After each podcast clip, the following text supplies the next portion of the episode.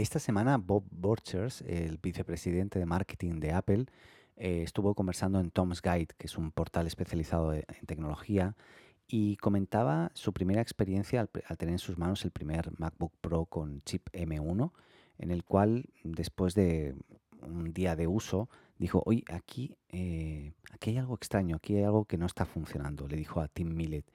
Y Tim Millet, que es el vicepresidente de arquitectura, todos ellos se manejan entre vicepresidentes, ¿no? Se hablan unos a otros, pero solamente entre ellos.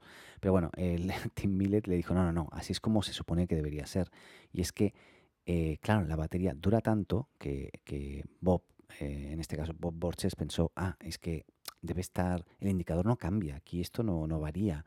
Llevamos, llevo mucho rato usando esta, este computador y no, y no varía el indicador. No, está en lo correcto y el tema es que lógicamente el chip M1 pues consume mucho menos que, que o sea, emit, eh, es mucho más eficiente en este caso que los chips de Intel, ¿no? Estamos hablando de, de, de seis horas más de más o menos de diferencia porque el mismo modelo con el chip eh, Intel dura 10 horas la batería o le duró 10 horas en esta prueba y en cambio con el M1 le duró 16 horas. ¿no?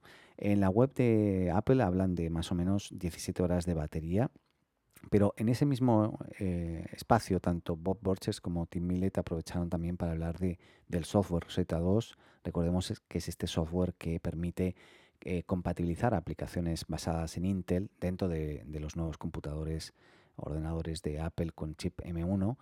Y ellos lo que decían ahí es que para ellos era importante que el equipo de Apple pues, pudiese tener Rosetta 2 sin problemas antes de comenzar la transición de los procesadores Apple Silicon. Y también pudieron dijeron en esta entrevista que, que, finalmente fue un éxito porque les funcionó todo la primera, casi, podemos decir, no, no tuvieron ningún mm, problema y todo funcionó como, como esperaban. ¿no?